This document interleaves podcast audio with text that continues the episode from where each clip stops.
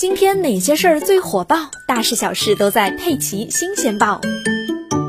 最近，杭州萧山区成立了首个反家暴联盟。据统计，今年萧山公安已经累计拘留家暴人员一百三十二人。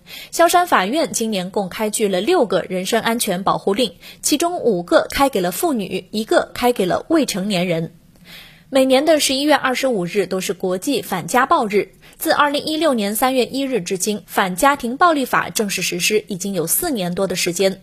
然而，雨芽被家暴、歌手拉姆被前夫家暴致死等事件仍然不断出现。家庭暴力作为一个社会问题，急需解决。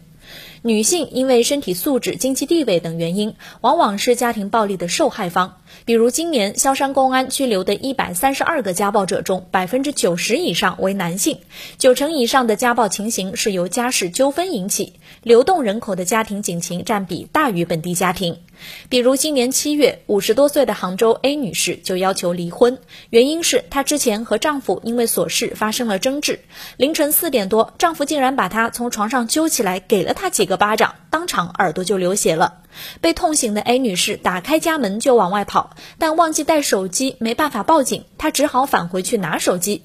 而暴怒的丈夫再次对她拳打脚踢，这一幕刚好被隔壁的邻居看见，邻居报了警。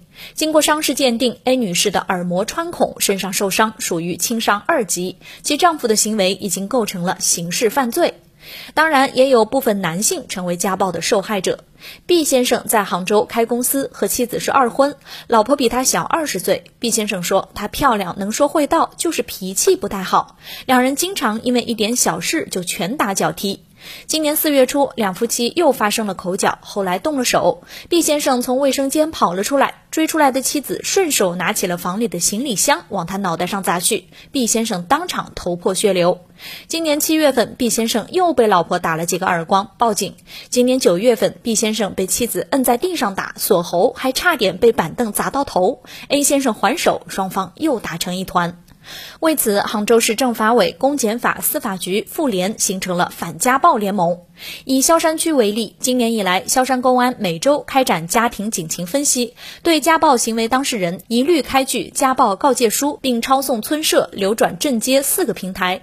萧山区妇联则对每一起家暴报警案件开展回访，发现了高危家暴家庭就函告公安机关。专家提醒，遇到家暴一定要拿起反家暴的法律武器，维护自身权益，比如报警报案、申请人身保护令、离婚。同时注意收集家暴证据，如果有需要，可以拨打幺幺零或者妇联幺二三三八热线求助。